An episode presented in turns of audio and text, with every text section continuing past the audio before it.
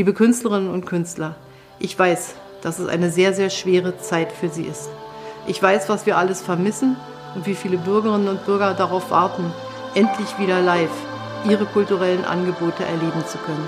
Bis dahin versuchen wir so gut wie es geht, Sie zu unterstützen durch unsere Hilfsprogramme, aber auch dadurch, dass wir sagen, wie wichtig Sie für uns sind.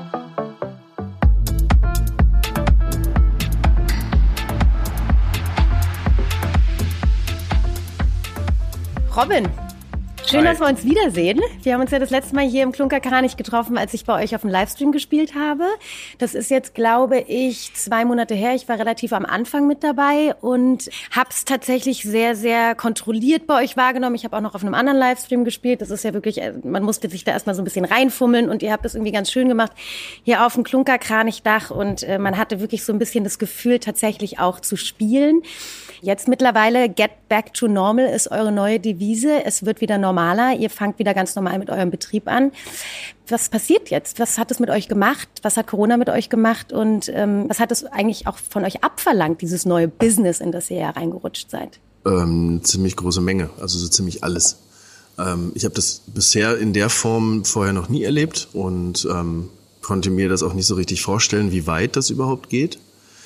Ähm, wir haben ja zum einen haben wir ein Stream-Team gegründet, das heißt mittlerweile Birdhouse, da wo du auch gespielt hast. Und das haben wir von Anfang an wirklich sehr ernst genommen, sowohl von der Qualität, wir haben da mit vielen Kameras gearbeitet, aber auch mit dem Hygiene- und Sicherheitskonzept. Ähm, eine Beteiligte von uns ist Virologin, die hat sich dann hingesetzt und ein Konzept zum Contactless Streaming geschrieben. Und das haben wir dann auch ziemlich gut umgesetzt. Also bisher waren eigentlich alle Künstler sehr, sehr happy, die hier vorbeikamen. Haben mittlerweile, glaube ich, über 130 Acts bei uns gespielt in den letzten ähm, drei Monaten jetzt seit Corona. Das Feedback war gut durch die Bank weg eigentlich. Sie haben sich sehr sicher gefühlt, es hat Spaß gemacht und ein paar Leute haben wir auch wieder in das Streaming reingezogen, die eigentlich keine Lust mehr hatten. Das war auf einmal, haben wir so in Fernsehen gemacht. Ne? Also wir haben vorher nie irgendwie groß gestreamt oder irgendwas. Wir hatten hier und da mal ein paar Aufnahmen, aber so wirklich das so zu fokussieren, das war komplett neu. Äh, und zum anderen ist uns natürlich, also im Prinzip haben wir ein Berufsverbot bekommen. Wir durften nicht das machen, was wir die ganze Zeit tun. Das stellt einen schon vor so Hürden, dass man überlegt, was macht man denn eigentlich? Wie geht das eigentlich weiter? Natürlich erstmal die grundlegenden existenziellen Fragen. Wie bezahlt man eigentlich das? Was bezahlt man? Wie macht man Kurzarbeit? Da muss man sich überhaupt erstmal reinarbeiten. Da waren auch viele Leute in Berlin noch gar nicht so richtig auf dem, ähm, auf dem Wissensstand. Und es gab dann irgendwie so ein paar Leute, die dafür abgestellt wurden, die Informationen weiterzugeben. Haben wir dann auch vom Bezirksamt bekommen. Da hat sich dann schnell herausgestellt, dass wir dann schon mehr wussten als die. Das heißt, dann haben wir die beraten, wie die dann die anderen beraten. Das ist so ein bisschen, finde ich, so ein bisschen ähm, typisch für die letzten drei Monate, dass man gemeinsam irgendwie da an einem an einem Strang zieht und man muss sich auch gegenseitig ein bisschen vergeben, wenn dann nicht alles sofort läuft, sondern wie auch bei United We Stream, wir immer ganz gerne sagen, wir das Boot bauen, während man schon auf dem, auf dem Meer unterwegs ist. Mhm. Das ist so ein bisschen das Bild für mich da. Du hast gerade eben gesagt, ähm, ihr macht jetzt in Fernsehen. Das ist ja tatsächlich auch in eurer Branche eigentlich so ein, ein, Medium gewesen, was erstmal so überhaupt nicht spannend ist, auch gerade für die Künstler. Die sind ja jetzt eher so kamerascheu, könnte man sagen. Und äh, so getreu dem Motto, wir wollen ja eigentlich auch gar nicht großartig fotografiert werden, gefilmt werden. Das ist ja auch in den Berliner Clubs äh, und auch in anderen Clubs gar nicht wirklich erlaubt. Das allein stelle ich mir auch schwierig vor. Wie waren denn so die ersten Reaktionen da von den Künstlern? Wie haben die das wahrgenommen? Tatsächlich ziemlich offen. Also es gab so ein paar wenige, die gesagt haben, oh, das ist irgendwie total komisch für mich und ich will auch nicht aufgenommen werden und so. Aber ganz viele haben halt gesehen, dass das, was wir auch, denke ich, versucht haben, da eine Bühne geschaffen wird, die jetzt sonst nicht da ist. Ne? Also mhm. du konntest nicht auftreten, du konntest natürlich dir dein, dein Handy irgendwie anstellen und im, im Schlafzimmer ich sage dann immer ganz gern mit der dreckigen Wäsche im Hintergrund dann irgendwie da deine Musik abspielen, aber wer will sich das denn anschauen? Ja. Und ähm, spätestens wenn, als dann so die ersten Fotos auch vom, vom Behind the Scenes bei uns rumgegangen sind, war dann klar, das ist irgendwie eine sehr gute Produktion und dann haben die Leute, dann hat das auf jeden Fall einen Drive entwickelt. Ja. Und so konnten wir auch wirklich ähm, ein enorm schönes Programm zusammenstellen. Und auch mit dem schönsten Blick tatsächlich, muss man sagen. Ne? Also eure Streams anzugucken äh, und auch da hier zu stehen, war wirklich fantastisch, muss man sagen. Ähm, würdest du sagen, das ist eine neue, eine neue Normalität? Würdest du sagen, das kann sich tatsächlich durchziehen? Oder hat man jetzt irgendwann auch mal die Schnauze voll davon und man sagt so, ey komm, wir haben jetzt lang genug Streams geguckt. Es hat gut durch die Zeit geholfen, aber wir wollen wieder back to normal, also das Normal, das wir kennen. Also wenn du mich jetzt fragst, ob ich jetzt quasi beim Stream bleiben will oder lieber Clubs offen hätte, dann sage ich dir, ich will natürlich wieder die Clubs offen haben. Das so ist ja ganz klar. Ähm, ich glaube trotzdem, dass eine Enttabuisierung stattgefunden mhm. hat von Streaming. Ich glaube, dass generell die Digitalisierung da in dem Bereich jetzt sehr, sehr große Schritte gemacht hat, die vorher nur sehr langsam gegangen sind. Ja. Ich glaube, so ziemlich jeder hat jetzt auch mal mit seiner Familie ein, ein Meeting gemacht, ob per Skype oder wo auch immer. Und auf einmal merkt man so ein bisschen, das geht, das ist irgendwie machbar. Ähm, auch bei Streams, ähm, das ist, das kann man machen, das kann auch schön sein, aber man sieht natürlich auch die Schattenseiten. Ne? Also man hat quasi keinerlei Budgets. Man ist froh, wenn man da irgendwie fünf, sechs gute Kameras zusammenbekommt, die ja zum Teil selbst mehrere tausend Euro am Tag Was Miete ja tatsächlich kosten. geschafft hat, ne? Genau, wir hatten aber das Riesenglück, dass zum Beispiel Tectum, da möchte ich auch ein riesengroßes Danke sagen, da reingegangen ist, das ist eine Technikfirma, die zu dem Zeitpunkt einfach nichts zu tun hatte. Und ja. dann gesagt hat, komm, bevor die Kameras rumstehen, dann lass uns sie aufs Dach schleppen und irgendwie wenigstens ein bisschen Freude verbreiten. Und ähm, ich denke, sowohl bei unserem Stream auf dem Kranich, der ja eigenständig ist, aber auch bei United We Stream ist so der Gedanke, dass man sagt, dass man da langfristig was von haben möchte, langfristig das weiter nutzen möchte. Aber die goldene Zeit, sage ich jetzt mal, also der Lockdown war ja quasi, mhm. ne, also diese ja. vier Wochen, sage ich mal, die so ganz intensiv eingeschlossen waren, das, wir waren alle zu Hause, jeder konnte zuschauen, es war was völlig Neues ähm, ich denke, die Zeit ist jetzt schon rum. Man ja. muss jetzt schon wieder ganz klar um Aufmerksamkeit kämpfen. Man muss gucken, kriegt man das Ding denn noch voll? Äh, wird das gut promoted? Wird das gut angenommen? Und jetzt trennt sich, denke ich, auch die Spreu vom Weizen. Das sieht man halt ganz stark. Total. Das ist ja auch die Frage, also was will man jetzt tatsächlich noch gucken, was du gerade eben meintest, man hat keine Lust, sich mehr die Leute anzugucken, die im Zweifel in ihrer Küche sitzen und irgendwie alleine streamen, was aber trotzdem auch schön war und jeder hatte so seine Plattform da. Aber meinst du generell, dass es der Community und der Clubkultur und der Clublandschaft trotzdem was Positives gebracht hat? Du hast es, glaube ich, gerade eben schon ähnlich gesagt, aber ja, dass es wirklich auch so in den Köpfen der Menschen was bewegt hat, irgendwie vielleicht so ein bisschen achtsamer und so ein bisschen offener auch gewissen Medien gegenüber zu werden? Na, also jetzt erstmal gegenüber der, der Allgemeinheit. Ich glaube, dass die Clubkultur noch nie innerhalb von so kurzer Zeit so viel Sichtbarkeit geschaffen hat mhm. für diese Räume, die ja jetzt auch geschlossen sind. Und ich glaube, es war auch nicht das Ziel zu sagen, dass wir das Cluberlebnis ersetzen, sondern das Ziel war von Anfang an, gerade auch bei United We Stream, besonders den Fokus darauf zu setzen, dass wir die Sichtbarkeit erhöhen und damit auch an der Politik arbeiten. Und dann mit der mhm. Politik daran arbeiten, dass wir als Teil der Kultur wahrgenommen werden, anerkannt werden. Den Kampf, den wir ja auch mit der Clubkommission zum Teil schon echt lange führen und der auch Anfang des Jahres echt gute Formen angenommen hat. Aber das, wir haben halt auch festgestellt, wir können das jetzt als Motor nutzen. Ne? Wir können einfach den Leuten zeigen, wir sind Kultur. Wer hat das in so einer Art sonst geschafft? Mhm. Meinst du, also wenn du jetzt zurückblickst, gab es ein besonders einschneidendes Erlebnis, spannendes, lustiges, aber vielleicht auch trauriges? Ähm, du sagst, daran werde ich mich erinnern. Tatsächlich war das der Mittwoch vor der Pressekonferenz, wo es dann hieß, am nächsten Dienstag müssen hier alle mal zumachen. Mhm. Da war ich auf einer Beerdigung, wo ich das erste Mal, es ist ein älterer Mitarbeiter von uns gestorben im, äh, im Januar. Und wir hatten dann die Beerdigung und dementsprechend waren auch seine Freunde, die auch alle etwas älter waren, dann da anwesend. Und ähm, da hatte ich das erste Mal so den Moment, ich darf euch jetzt nicht umarmen. Und wir sind hier bei einer, bei einer Beerdigung. Ich möchte euch hier gerade in den Arm nehmen, weil es total scheiße ist irgendwie, dass hier jetzt jemand gestorben ist, der uns allen total wichtig war. Und ich darf euch eigentlich nicht umarmen. Und dann sagte so die Schwester von, von dem ehemaligen Mitarbeiter von uns, es ist mir jetzt scheißegal, du umarmst mich jetzt. Das war so das erste Mal, wo ich gedacht habe, das fühlt sich total schlecht jetzt gerade an, weil ich eigentlich das nicht möchte, weil wenn ich irgendwie, wir hatten irgendwie paar Wochen vorher alle Grippe, also in Anführungszeichen Grippe, wir wissen es halt nicht, äh, im Büro und da war mein Gedanke halt, ich kann dir das jetzt nicht antun. Und es war so der erste Moment, der mir so krass hängen geblieben ist. Und der zweite war tatsächlich dann im Lauf dieses Tages, war mir dann irgendwann klar, ich hing dann schon die ganze Zeit am Telefon paar Leute von uns haben noch gedacht, irgendwie, ich bin da ein bisschen panisch und war eigentlich ziemlich ruhig und habe dann immer mehr Sachen gelesen und dann war mir klar, dieses Wochenende wird dieser Lockdown kommen. Hm. Da wurde ich dann von einer Person auch noch, sag ich mal, in Anführungszeichen freundlich ausgelacht, so, dass ich da ein bisschen übervorsichtig bin und Freitag kam er dann. Und das war wirklich so, da geht der Arsch erstmal auf Grundeis. Wir haben gerade, wir waren bei 65 Arbeitnehmern, gerade frisch angestellt, wir haben uns auf die Saison vorbereitet. Ab, ab April geht's, geht's bei uns normalerweise richtig los. Ähm, wir haben irgendwie allein 40 bis 50.000 Gäste im April so, ne, und waren gerade völlig darauf vorbereitet, wollten das dieses Jahr besser planen als letztes Jahr, wollten das besser für die Mitarbeiter machen und auf einmal wird dann gesagt, naja, du musst jetzt alle irgendwie zumachen, musst deine Mitarbeiter in Kurzarbeit schicken oder bezahl sie halt selber, wenn du das Geld hast. Wir hatten gerade zwei Monate Winterpause, also wir hatten das Geld einfach nicht, haben dann irgendwie alles zusammengekratzt und irgendwie geguckt, wie man da irgendwie durchkommt. Mhm. Und so entstand ja dann auch ähm, im Prinzip schon, schon vor der Info, dass die Clubs schließen, hat sich ja dann über die Corona Taskforce dann auch United We Stream zusammengefunden. Und da kann ich über die letzten drei Monate nur sagen, dass mich das definitiv von einer Depression gerettet hat. Also einfach irgendwie die vier Wochen, die so krass Lockdownig waren, wo viele Leute echt krass durchgedreht sind, da habe ich 17, Tage, 17 Stunden am Tag gearbeitet, sieben Tage die Woche. Ich vermisse das jetzt. Ich finde es ein bisschen schade, dass ich diesen Durchatmen-Moment nicht hatte, aber gleichzeitig gucke ich irgendwie jetzt drei Monate zurücksehen, unheimlich tolles Team, sowohl auf dem Kranich als auch bei United Restream und habe eigentlich das Gefühl, ich habe extremst tolle Menschen kennengelernt, die ich extrem lieb gewonnen habe und mit denen man irgendwie total konstruktiv in dieser Krise irgendwie da so durchgesteuert ist, während irgendwie von links und rechts die Wogen peitschen irgendwie auf diesem Boot.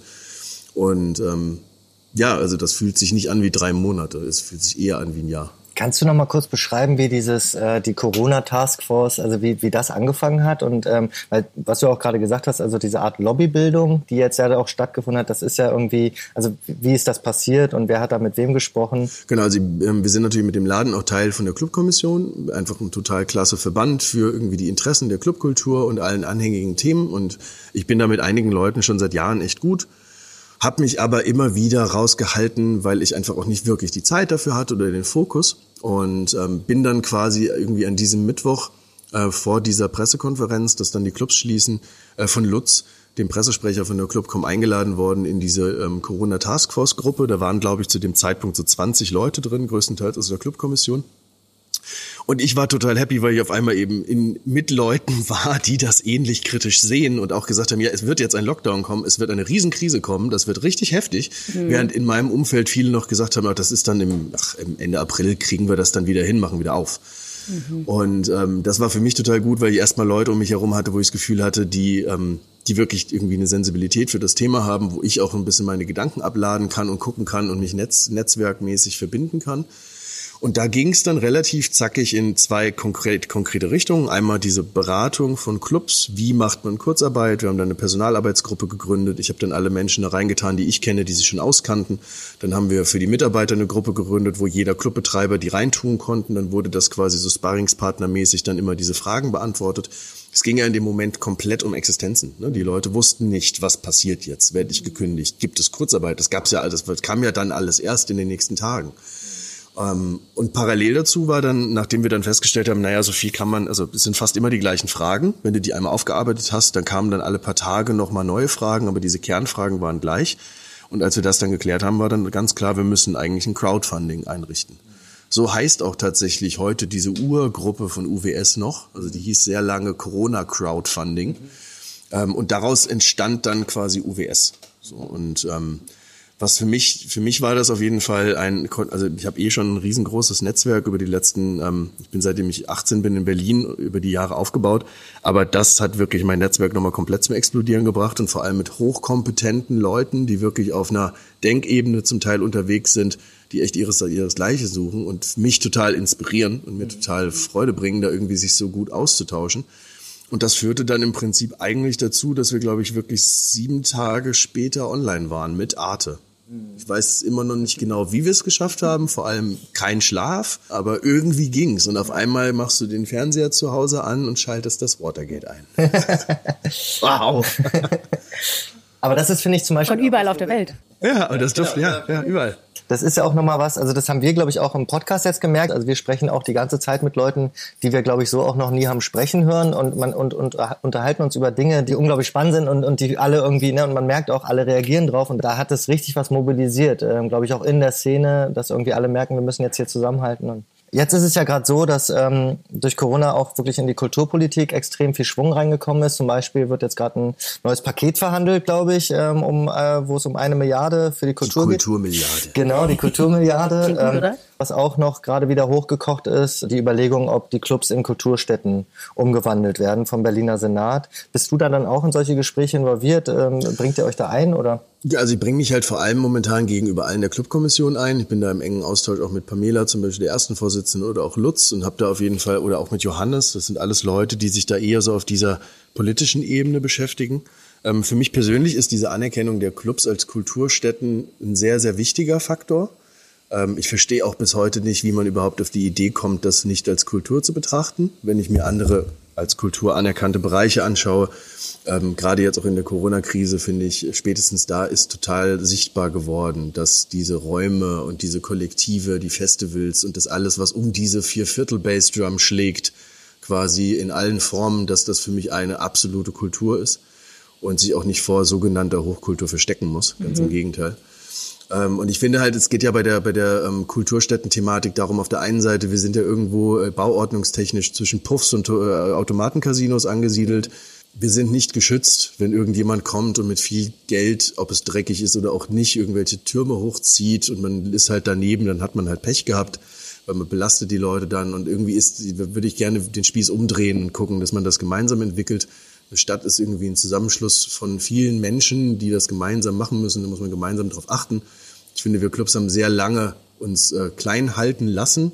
Und ich finde es total gut, jetzt einfach selbstbewusst aufzustehen und zu sagen, wir haben über 9000 Mitarbeiter in Berlin. Wir machen einen enormen Umsatz. Wir sind wichtig für die Stadt und sie wäre, weiß Gott, nicht so sexy ohne uns.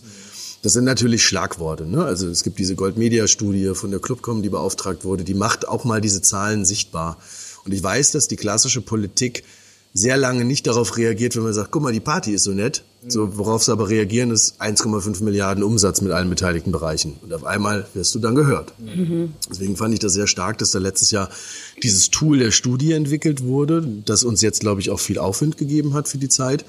Und ich hatte jetzt eben gerade auch nochmal ein Interview mit dem RND, der hat halt auch gesagt, naja, dann steht dann halt Frau Grütters jetzt im Fernsehen und sagt, sie will Clubs schützen. Mhm. Wäre das vor dem Jahr denkbar gewesen? Ich glaube nicht. Ja. Und das ist jetzt, denke ich, halt auch wirklich eine wichtige Arbeit ähm, von allen Leuten, die gerade da auch an der politischen Front arbeiten, auch mit der Livecom zum Beispiel, das ist ja Bundesebene, wo ja die Gelder auch bereitgestellt werden müssen. Ich finde, man hat den Föderalismus nochmal so krass gespürt. Mhm. Ne? Also irgendwie Berlin, Herr Lederer sagte dann, wir wollen, aber wir haben kein Geld. Mhm. So, und dann sind Leute los, okay, dann besorgen wir das Geld. Wir reden mit den Leuten so lange auf Bundesebene, bis sie sagen, also ja, bis sie uns entweder Hausverbot geben oder das Geld. Mhm. Und zum Glück wurde es kein Hausverbot, sondern Geld. Und ähm, ich bin gespannt, wie die Kulturmilliarde jetzt verteilt wird. Es wird es natürlich immer ein Gehacke dann im Hintergrund, dass man guckt, wie kriegt man das so fair verteilt wie möglich. Distribution von Geld ist immer eine anstrengende Sache. Mhm. Das merke ich auch bei United Restream. Und ich bin da zum Glück nicht drin. Und hab, da sind so Leute wie Pablo zum Beispiel, äh, der sich auch bei Sea-Watch engagiert, ähm, die das ganz, ganz toll und sehr, sehr feinfühlig machen. Aber du bist automatisch natürlich im Gefecht und ähm, kannst es auch nie allen recht machen, aber man kann natürlich gucken, dass man so transparent wie möglich damit umgeht und irgendwie guckt, dass das Geld da ankommt, wo es benötigt ist. Hm. Jetzt sitzen wir hier gerade im Klunkerkranich äh, mit äh, eurem Kulturdorf auf dem Dach eines Parkhauses über einem Einkaufszentrum in Neukölln. Ähm, ihr musstet wahrscheinlich eh schon oft mit Maßnahmen und Regulierungen und so weiter umgehen. War es für euch deswegen ein bisschen einfacher, jetzt auf die neue Situation eingehen zu können? Also ich sag mal so, wir haben in den letzten Jahren viele Krisen hinter uns und gerade die Zusammenarbeit mit meiner, ähm, ich bin ja quasi einer der einer der drei Gründer, das ist neben mir dann noch Julian ähm, und Dorle und einer von zwei Geschäftsführern. Neben mir macht Dorle noch die Geschäftsführung. Und gerade wir drei, das habe ich auch gerade kürzlich, wir haben so einen privaten Dreierchat nochmal, habe ich vor ein paar Tagen reingeschrieben, dass ich mich, glaube ich, in der Krise nochmal viel mehr in die beiden verliebt habe. Arbeite mit denen seit mittlerweile über zehn Jahren zusammen. Ähm, und einfach gemerkt hat, wie gut wir da eingespielt sind, weil ganz oft war Krise unser Alltag. Wir haben einfach viele Sachen hinter uns, wo man sich irgendwann dran gewöhnt hat, äh, zu sagen, ach komm, dann lass uns die Krise doch lieber als Innovationsmotor betrachten, da kann man da irgendwas Gutes abgewinnen. Am Ende sind wir eigentlich immer stärker rausgegangen, als wir vorher reingegangen sind. Ja, wenn man erstmal diese Angst vor der Krise sozusagen ablegt, dann kann man auch mit diesem Zustand irgendwie umgehen. Wir haben natürlich jetzt hier das Riesenglück, wir haben fast 5000 Quadratmeter Open-Air-Fläche. Also wir sind vorher schon ein Clubbiergarten gewesen und müssen jetzt nicht die Biergartenisierung mitmachen, sondern eigentlich nur auf mit mehr Abstand. Wir haben uns hier auch ein paar schöne Sachen ausgedacht, wie so ein digitales Getränkesystem. Du musst nicht, aber du kannst ähm, quasi vom Tisch aus bestellen und dann gibt, hast du so einen Buzzer und der gibt dir dann Bescheid, wenn es fertig ist. Du hast kannst direkt schon per PayPal bezahlen, du holst dir nur die Getränke ab. Das heißt, du musst nicht in Schlangen stehen oder irgendwas. Das heißt, wir haben uns halt wirklich Mühe gegeben, dass in manchen Teilen das Erlebnis besser wird als vorher. Äh, und die Leute einfach sehen, dass wir uns Mühe geben, dass wir wollen, dass es für sie schön ist in dieser total beknackten das ist auch eine Zeit. Weiterentwicklung total, ne? Genau. Also kann man auch weiter behalten. Ja, voll. Genau. Total. Wir haben, das, wir haben auch alle Systeme, also bis auf die Kontaktnachverfolgung, das finden wir per se natürlich mhm. nicht gut. Ja. So. Aber ihr habt trotzdem auch die Vorgabe, dass ihr jeden, der jetzt hier reinkommt, nach wie vor äh, aufschreiben müsst? Genau, also nicht falsch verstehen. Ich finde jetzt aktuell in der Corona-Zeit ja. das natürlich total richtig ja. und wichtig. Ja. Ich möchte nur die genau. Kontaktnachverfolgung nicht über Corona hinaus behalten. Okay, das ist gut, natürlich ja. etwas, was nicht geht ja. und was auch allen irgendwie clubkulturellen Kontexten widerspricht.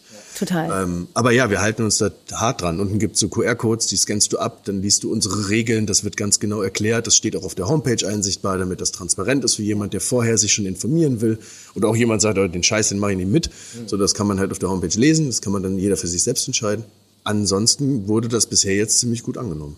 Du hast es vorhin ganz schön gesagt, Berlin wäre nicht so sexy ohne die Clubs und ohne die Clublandschaft. Was glaubst du, wie schätzt du es persönlich ein? Was wird die Berliner Clubkultur einbüßen nach Corona? Wird sich die DNA von Berlin, was die Musikszene verändern? Gibt es da tatsächliche Fälle schon, von denen du weißt oder einfach eine persönliche Meinung? Also mein, der große Vorteil ist, dass wir in Berlin es ziemlich gewohnt sind, am prekären Level irgendwie zu arbeiten und das ist eh alles völlig unterbezahlt und übel. Deswegen, ähm, das ist schon mal etwas, ein Zustand, mit dem die Berliner Clubkultur generell umgehen kann. Ähm, ich habe oft das Gefühl, dass man sich gerade so ein bisschen fühlt wie in der Zeit nach dem Mauerfall, so wo alles in Frage steht, mhm. so. Nur, dass man eben leider nicht die schöne Corona-freie Stadt hinter der mhm. Stadtmauer hat. Die größte Sorge, die ich tatsächlich habe, ist, dass Läden pleite gehen, insolvent gehen. Dann kommen halt Leute rein, die die Läden halt verwalten und dann im Prinzip verkaufen an Leute, die halt Geld haben. Und das sind Leute, die jetzt halt auch in der Krise Geld haben. Das sind durchaus reiche äh, Societies oder Gruppen. Und dann habe ich tatsächlich so ein bisschen Sorge, dass ähm, auch der Club als Schutzraum auch für das für das Kollektiv oder das Team selbst dann flöten geht. Mhm. Weil wenn es auf einmal einen anderen Chef gibt, dann gibt es eine völlig andere Verwertungslogik. Und viele ähm, Läden in Berlin sehen zwar von außen erstmal so aus, als würde da die sogenannte Technomillion gemacht werden. Ich kenne bis heute da ehrlich gesagt nicht wirklich jemanden. Mhm. Aber es ist halt, wenn du dann dahinter schaust, oft wirklich am Rande der Existenz. Ne? Also selbst wenn du irgendwie einen der größeren Clubs irgendwie dir rausguckst und auch die BWA anschaust und siehst, da hat jemand irgendwie 200.000 Euro Gewinn gemacht. Das heißt doch lange nicht, dass es auf dem Konto ist. Mhm. das muss man natürlich auch erstmal lesen können, aber ähm, das heißt nicht, dass da irgendjemand mit riesengroßen, äh, vollen Taschen mit Geld rausgeht. Also Unabhängigkeit, Freiheit. Ich glaube, um, am meisten geht es da um Unabhängigkeit auch. Jetzt würde ich ganz gerne noch mal ein Thema ansprechen, was vielleicht schon ein bisschen nervt, was irgendwie auch schon ein bisschen her ist, was aber trotzdem irgendwie auch interessant ist, auch von dir noch mal was zu hören. Wir hatten ja jetzt vor einer Weile dieses äh, schöne Event am Sonntag mit der Wasserdemo. Man streitet sich drüber, was das jetzt genau war und warum die ja, Clublandschaft sich da eigentlich auch so ein bisschen selbst ins Bein geschossen hat mit dieser Aktion, die eigentlich gut gemeint war und dann aber leider total nach hinten losgegangen ist. Es wurde sich danach groß entschuldigt oder auch mehr oder weniger groß. Wie schätzt du das ein? Was hat das gemacht? War das ein großer Rückschritt jetzt für euch nochmal? So nach dem Motto, oh Gott, jetzt können die Raver sich da wirklich gar nicht zurückhalten? Oder wie siehst du das Ganze? Was hast du für eine Meinung dazu? Ja, das war auf jeden Fall, ich erinnere mich noch an den Moment, äh, das war dann, äh, nachdem dann die erste Berichterstattung losging, am Montagmittag, wo dann irgendwann klar wurde, dass ähm, wir im Rahmen von United We Stream da jetzt auch was zu sagen müssen. Ich hatte ehrlich gesagt ein bisschen vorher die Hoffnung, dass das nicht ganz so groß wird, aber das war dann irgendwann klar, das explodiert jetzt gleich und zwar richtig. Ähm, Dementsprechend hatte ich in dem Moment dann schon die große Sorge, dass die Arbeit der letzten Monate damit, sag ich mal, ähm, um, um einige Kilometer zurückgeworfen wird. Deswegen haben wir uns dann auch relativ schnell dann zusammengetan, haben dann gesagt, wir machen jetzt mal irgendwie ein Statement. Wir wollten da auch niemanden jetzt irgendwie äh, angreifen mit, sondern vor allem erstmal nur kundtun, dass wir mit der Sache erstmal nichts zu tun hatten. Und wir auch finden, dass die äh, Demo erstmal nicht das richtige Mittel zum Zweck ist weil wir einfach glauben, und das hat sich dann ja auch be äh, bestätigt, dass äh, die Leute sind extrem ausgehungert und es sowas muss einfach explodieren. Ähm, als dann ein paar Tage später Frau Grütters auch trotzdem nochmal vor die Kamera gestanden, also sich vor die Kamera gestellt hat und dann nochmal klar gesagt hat, sie möchte die Clubs retten, ähm, dann war ich schon relativ beruhigt wieder, weil ich gemerkt habe, okay, das Allerschlimmste, was ich mir vorgestellt habe, ist nicht eingetreten. Ne? Nämlich, dass man jetzt sagt, okay, äh, können sich die können sich die Clubmenschen irgendwie nicht zurückhalten und müssen vorpreschen und äh, dann irgendwie mit dieser Thematik mit vor dem Krankenhaus und dann Menschen, die dann ins Krankenhaus gehen und da die Toiletten noch benutzen und so weiter und so fort. Alles irgendwie nicht so geil. Ähm, aber das kam tatsächlich nicht und die Differenzierung war da auch, glaube ich, ganz gut möglich. Das hängt aber auch ganz klar dann auch nochmal an der ähm, guten Aufarbeitung, die dann passiert ist, äh, dran. Ich denke, dass da gerade die Clubkommission, aber auch zum Beispiel die Rebellion der Träumer haben ja mit ihrem zweiten Statement ganz klar Entschuldigung gesagt. Das fand ich auf jeden Fall sehr, sehr gut. Ähm, ich kann auch nachvollziehen, dass das im ersten Moment nicht einem nicht so leicht fällt, das so irgendwie so auf sich zu nehmen. Vor allem, weil auch diese Organisatorenrolle war ja nicht so klar geklärt, wer das denn eigentlich war, wer war wie beteiligt. Und am Ende des Tages habe ich das Gefühl, dass wir jetzt da wenigstens nochmal einen Diskurs losgetreten haben. Ich weiß, dass auf jeden Fall viele Leute auch drauf schauen, ob die Zahlen Also ob sich das denn in den Zahlen auch wirklich niederschlägt. Bisher ist es ja nicht so richtig ersichtlich. Es gibt Menschen, die jetzt wirklich auch überlegen, ob man halt guckt, dass man das halt auch als Beispiel am Ende wenigstens noch benutzen kann, dass man Richtung Open-Air-Kultur gehen kann. Und das kann ich persönlich nur befürworten, insofern sich natürlich an die Regeln gehalten wird. Ja, also wir hatten jetzt ja auch die letzten Monate viel irgendwie Streamen aus den Clubs und so dieser ganze Gossip ist nicht geschehen und irgendwie, dass sich dann alle auf dieses erste Ding stürzen, das war auch irgendwie relativ klar. Ja, ähm, ich persönlich, ich kann es nachvollziehen. Es war irgendwie gutes Wetter, die Leute wollten raus. Seit Monaten keine Clubs, seit Monaten eingesperrt, dass das irgendwie eskaliert. Das konnte ich mir gut vorstellen. Jetzt ist ein bisschen die Frage, was man draus macht. Was zieht man für die Zukunft raus? Wie geht man irgendwie mit weiteren Demonstrationen um oder Kundgebungen? Und das wird jetzt die Zukunft zeigen, denke ich. Da noch eine Frage dazu. Ähm, wie nimmst du das jetzt gerade wahr ähm, mit der Außenwirkung Kommen jetzt gerade wieder viele eigentlich nach Berlin? Äh, geht ihr jetzt gerade eigentlich als Publikum nur auf die Berliner oder wie ist eigentlich gerade die Situation? Erwartet man jetzt einen Ansturm? Vielleicht sogar auch ein bisschen wegen der Wasserdemo, weil da einige da draußen in der Welt sind, die die Bilder sehen und denken, hm, also da scheint ja was zu gehen. Wie ist da eure Erwartungshaltung? Ja, was heißt Erwartungshaltung? Also äh, die Erwartungshaltung, bevor wir aufgemacht haben, war erstmal absolut ähm, irgendwie lieber niedrige Erwartungen. Wir haben irgendwie damit gerechnet, dass erstmal nicht so viele Leute kommen. Ähm, ich habe ja auch diesen Reopening-Prozess im Rahmen von der ganzen UWS-Kampagne, habe ich dann quasi eine Gruppe mal aufgemacht mit den Leuten, wo ich wusste, dass sie aufmachen wollen. Und dann irgendwie ähm, geguckt, dass man da in guter Vernetzung ist, dass man so die Erfahrungen sich gegenseitig zuspielt und guckt, wie geht es und was geht nicht. Und ähm, wenn ich mal das so im Vergleich setze, wir haben uns insgesamt, glaube ich, drei Wochen mehr Zeit genommen. Wir hätten Mitte Juni, äh, Mitte, Mitte Mai schon öffnen können, haben es aber erst Anfang Juni, ähm, weil wir einfach gute Systeme an den Start kriegen wollten. Ähm, wenn ich das so vergleiche, lief es bei uns tatsächlich extrem gut an. Ich habe durch die, durch die Kontaktnachverfolgung ähm, bin ich mal irgendwann kurz durchgegangen und habe einfach nur geguckt, ob das funktioniert, ob die Daten gut abgelegt werden, dass die dann da irgendwie auch bereitstehen, wenn es einen Fall geben sollte, weil wir nehmen natürlich auch die Daten auf, da sind wir jetzt gerade verpflichtet. Und da ist mir tatsächlich aufgefallen, dass es ein paar Menschen gibt, die nicht in Berlin, ähm, zumindest nicht in Berlin gemeldet sind. Und ähm, dementsprechend würde ich jetzt mal schätzen, dass es tatsächlich schon so ein bisschen so einen deutschen Tourismus gibt, aber auf einer Ebene, die wirklich äh, extrem zu vernachlässigen ist. Ich habe jetzt nochmal von der DEHOGA gehört, ähm, dass wir nur zehn Prozent der Betten voll haben im Hotelgewerbe. Und ähm, so in etwa sah das auch bei uns bei dieser Besucherliste aus. Ähm, wir hatten jetzt äh, kürzlich einen Sonntag richtig, richtig gutes Wetter das erste Mal.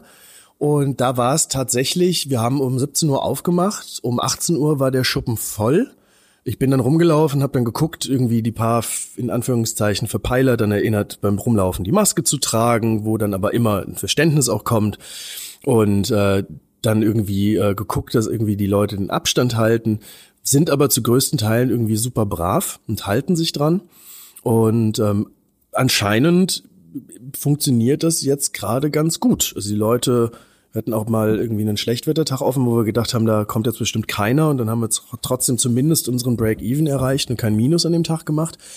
Da hätte ich morgens oder habe ich morgens auf jeden Fall noch das Kreuzchen gemacht bei kein guter Tag, weil mir klar war, das wird weder voll, noch wird das eine schöne Stimmung, das wird regnen, es kommt eh keiner. Und dann habe ich dann von meiner Orga irgendwie abends eine Message bekommen, ja, wir wollten irgendwie von einer Stunde zumachen, haben es aber nicht gemacht, weil der Schuppen ist jetzt rammelvoll. Und das war dann so beim Halbnieselregen, also ich glaube, die Leute sind halt ausgehungert und wollen es halt auf jeden Fall. Ähm, ich glaube, dass wir jetzt aktuell nicht irgendwie so die krassen Rave-Touristen in der Stadt haben, weil der Tourismus einfach noch extrem langsam anläuft. Und ich glaube, gerade innerdeutsch fahren die Leute jetzt irgendwie nach Usedom oder so oder irgendwas, äh, was irgendwie so dieses Strandgefühl vermittelt und nicht unbedingt nach Berlin. Ich kann mir aber sehr, sehr gut vorstellen, wenn sich die ganze Sache legt, gerade auch mit dieser ähm, Kampagne United We Stream, ist ja schon sehr klar die Sichtbarkeit von Berliner Clubkultur weltweit nochmal äh, hochgegangen. Und ich glaube tatsächlich, dass sehr, sehr viele Leute, das hatten wir da auch immer wieder in den Chats gemerkt, so nach dem Motto, ja, also Berlin steht ganz, ganz oben auf meiner Reiseliste, sobald ich wieder reisen kann. Also ich glaube, das wird alles noch kommen. Aktuell ist es aber, glaube ich, noch relativ verhalten.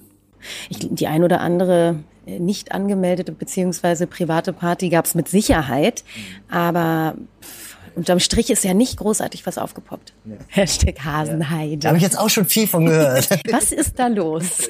Ja, Hasenheide. Äh, ich glaube, letzten Samstag dann bei RBB mal reingeschaltet und dann nur gesehen 600 Raver in der Hasenheide.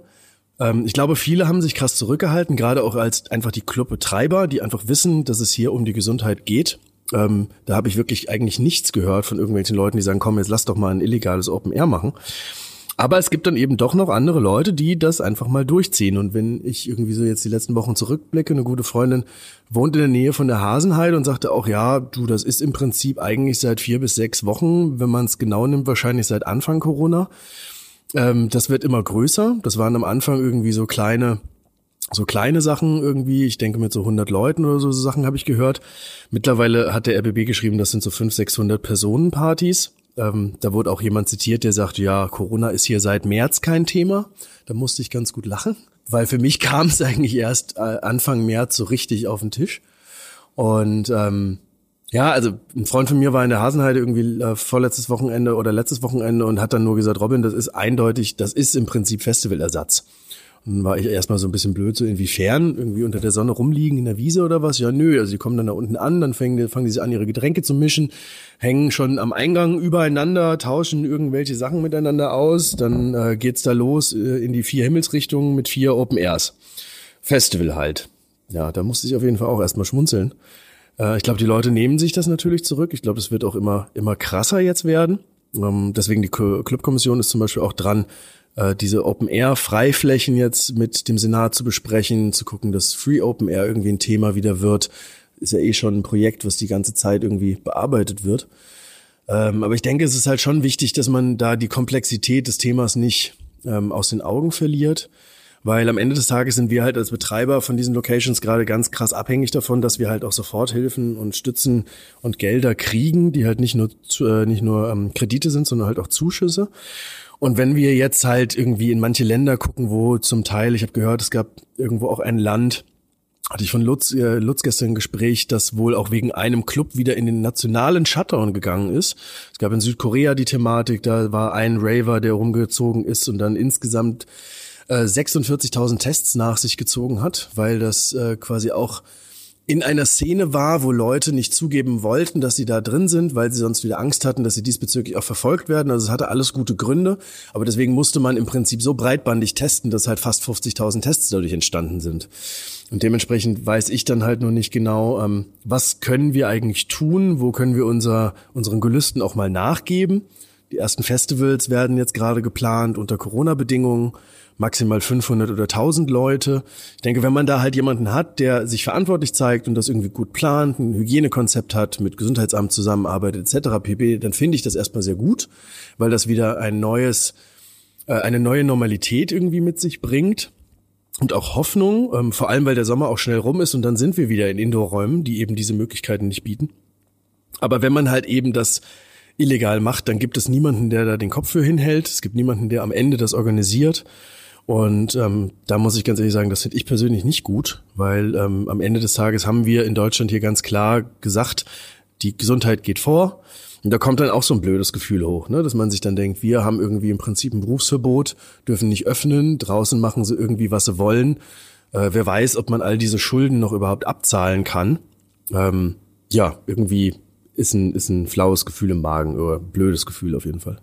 Robin, das muss ich natürlich jetzt fragen. Ähm, du hast gerade angesprochen, es werden neue Festivals geplant, beziehungsweise es werden Festivals geplant. Von welchen Festivals sprechen wir denn da, wenn du da was verraten darfst? Ich weiß auf jeden Fall, dass ich was sagen darf, weil ich kürzlich ein Interview mit dem RND hatte und da ging es nämlich, da kam die gleiche Frage dann auf. Ich habe das erst so ein bisschen nebulö, nebulös gesagt, aber dann war natürlich die Rückfrage, Robin, was ist das denn? Und habe die Person dann auch sozusagen mit dem Organisatorenteam von der Wilden Möhre verknüpft. Und die Wilde Möhre hat sich jetzt in den letzten Monaten Gedanken gemacht, wie man dieses Jahr unter Einhaltung von den Corona-Regeln quasi mal ein Konzept von sicherem Open Air denken kann. Das ist eher wie eine Art Zeltlager, mit musikalischer Freiluftunterhaltung, würde ich sagen. Es ist nicht das klassische Festival. Äh, Hygieneregeln stehen über allem, das ist super wichtig, das ist auch ganz klar. Und man hat nicht ansatzweise die Kapazitäten, also da geht es jetzt um Partys zwischen 500 und 1000 Leuten. Und das wurde jetzt im Prinzip einfach mal so ganz schlau gedacht, äh, quasi ein, Fest, ein Festival über mehrere Wochenenden. Also quasi gestretched. Du hast dann insgesamt, glaube ich, sind es fünf Wochenenden sind geplant. Ich habe tatsächlich das große Glück, dass ich ähm, mit äh, Daniele, meinem Studiopartner, ähm, und musikalischen Mentor da das Booking für eine Möhre auch machen kann und da so ein bisschen das erste Mal wieder Menschen ähm, ne, eine Bühne bieten kann, wo sie wirklich, und da kriege ich gerade so das Feedback von den Künstlern, ich darf dann vor echten Menschen spielen. So, ja, die Arme gehen hoch, man freut sich. Alle sind total unsicher, ob es am Ende wirklich was wird, aber es wäre, glaube ich, auch blöd, wenn man das Vertrauen da von der Politik auch genießt und mit dem Gesundheitsamt eng zusammenarbeitet, wäre, glaube ich, blöd, das nicht zu probieren. Also wir, wir sehen jetzt, in, in der Schweiz werden die Clubs wieder aufgemacht. Am Anfang hieß es bis um zwölf, da wurde meines Wissens die Sperrstunde jetzt auch gekippt. Ähm, das sind zum Teil, gehen da jetzt große Sachen wieder los. Gleichzeitig spricht eigentlich jede Studie dafür, dass Open Air die Verbreitung nicht ansatzweise so krass ist wie in Indoor-Räumen. Wir können jetzt halt natürlich gucken und einfach mal einfach abwarten oder wir fangen an zu probieren mit den Leuten, die das verantwortungsvoll tun. Ähm, ich weiß, dass der Chef von der Wilden Möhre ist Teil im Vorstand von der Clubkommission, ist da super gut vernetzt, ist ein sehr, sehr verantwortungsvoller Mensch. Das Team ist extrem toll, hat alles sehr, sehr gut im Blick, geht auf Menschen zu. Also von daher habe ich das Gefühl, dass das auf jeden Fall eine Gruppe ist, wo ich mich freue, dass die das ausprobieren. Habe ich auf jeden Fall ein viel besseres Gefühl als äh, mit, den, mit den illegalen Open Airs in der Hasenheide. Ähm, gleichzeitig sieht man aber auch, die Leute sind ausgehungert. Die ersten beiden milden Möhren waren, glaube ich, nach 40 Minuten ausverkauft. Und bis dahin muss ich mich auch überraschen lassen, wie das dann am Ende des Tages genau wird. Aber ein bisschen freue ich mich schon sehr drauf. Cool. Von meiner Seite ja. Vielen Dank für deinen Input. Eine Sache noch. Wir sind ja gerade hier hochgelaufen und ich muss sagen, ich habe den Klunkerkranich, glaube ich, noch nie so grün und wunderschön gesehen. Also es ist tatsächlich ein Paradies für Pflanzenliebhaber, so wie mich zum Beispiel. Kannst du uns mal, du hast gerade so lustig erklärt, woran liegt das? Pflanzen auf dem Parkdeck zu holen. Erstmal ist es ja eine Fläche, die irgendwie so geschaffen ist, dass hier nichts wächst. Ähm, ist nicht so einfach. Wir haben ja einen Gartenverein, der heißt Horstwirtschaft e.V., ähm, ist auch gemeinnützig anerkannt und besteht aus ehrenamtlichen äh, Gärtnenden. Und die haben natürlich in den letzten Wochen, die hatten noch nie so viel Zeit und Platz. Also erstmal selbst oft ja nichts zu tun gehabt und dann einfach die Zeit hier im Garten verbracht. Dann durften sie nicht wirklich raus. Hier oben hatten sie aber Platz, äh, konnten Abstand halten, konnten Gärtnern. Ich glaube, für viele war das wirklich so eine, so eine kleine Corona-Rettung. Und wenn man dann halt mal ganz ehrlich ist, ähm, ist es halt auch so, wenn die Gäste nicht da sind, gibt's halt einfach diese Mehrbelastungen nicht die halt mit Zigaretten in den Beeten anfängt und dann gern nachts um zwei auch mal mit Kotze im Beet endet. Und ähm, ja, also jeder, der sich so ein bisschen mit pH-Wert auskennt und so, das ähm, Pflanzen mögen das gar nicht. Hatten wir jahrelang wirklich gebraucht, bis die Leute da halbwegs mal verstanden haben, nein, Kotze in Beet nicht gut. So, das ist irgendwie, ich weiß nicht, vielleicht haben sich manche gedacht, das ist so ein bisschen wie mit dem Düngen, aber wir haben sie über die Jahre erzogen und sie waren jetzt auch im letzten Jahr, glaube ich, schon größtenteils sehr, sehr, sehr brav. Und das siehst du natürlich dem Garten an. Ne? Also es sprießt äh, wie Hulle. Wir hatten viel Sonne. Wir haben äh, auch ein neues Bewässerungssystem. Unsere Gartenchefin wird wahrscheinlich sagen, es liegt vor allem daran, aber ähm, genau, ich denke, am Ende des Tages ist es eine Mischung aus allem. Und ich persönlich bin auch total froh. Also wir haben hier manche Sachen, die früher nie gewachsen sind und jetzt abgehen wie Hulle irgendwie zum Beispiel die Begrünung auf unserem äh, Kassenhäuschen oder so, die ist mittlerweile fast einen Meter hoch und ähm, letztes Jahr war die auf jeden Fall noch sehr, sehr, sehr trocken. Und irgendwie habe ich das Gefühl, dass viele Pflanzen jetzt tatsächlich durch die Absenz der Menschen hier nochmal ganz anders äh, gelandet sind. Und gelandet ist auf jeden Fall mitten in Corona auch eine kleine Entenfamilie, also beziehungsweise eine Entenmutti, die sich hier irgendwie, ähm, wir hatten vor zwei Jahren schon mal eine Ente, die hier gebrütet hat scheinbar sich wieder gedacht hat, Mensch, da gehen wir dann nochmal auf den Kranich brüten, hat dann hier ihre Kleinen rausgeworfen. Und das haben wir dann mitbekommen, weil dann irgendwann das Center uns angerufen hat, gesagt hat, Robin, hier laufen irgendwie Enten durchs Parkhaus, sind die von euch?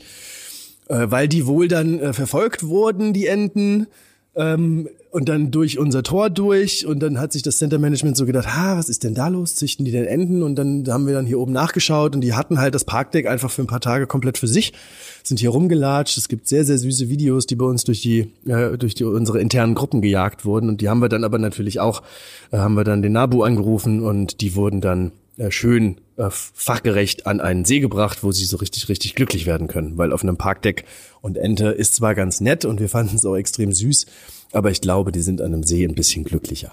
Die Enten hätte ich tatsächlich sehr gerne gesehen und ich glaube, ich hätte eine adoptiert. Ja, ich, ich drück euch, ich drück natürlich der gesamten Kulturlandschaft und uns allen irgendwie die Daumen, dass sich das schnellstmöglich hoffentlich dieses Jahr noch in irgendeine Richtung bewegt, wo man wenigstens die Lebenshaltungskosten tragen kann, sodass wir nicht im nächsten Jahr vor leeren Clubs beziehungsweise keinen Clubs mehr stehen. Und ähm, das würde die DNA von Berlin sehr verändern und das würde das Gefühl von Berlin sehr verändern und äh, wir alle würden verlieren und äh, wir hoffen, dass das gehört wird und wir hoffen, dass ihr die Unterstützung bekommt, die ihr so nötig braucht und verdient habt. Lieber Robin, vielen, vielen Dank für dieses sehr nette Interview. Danke für den sehr, sehr sympathischen Podcast. Tschüss.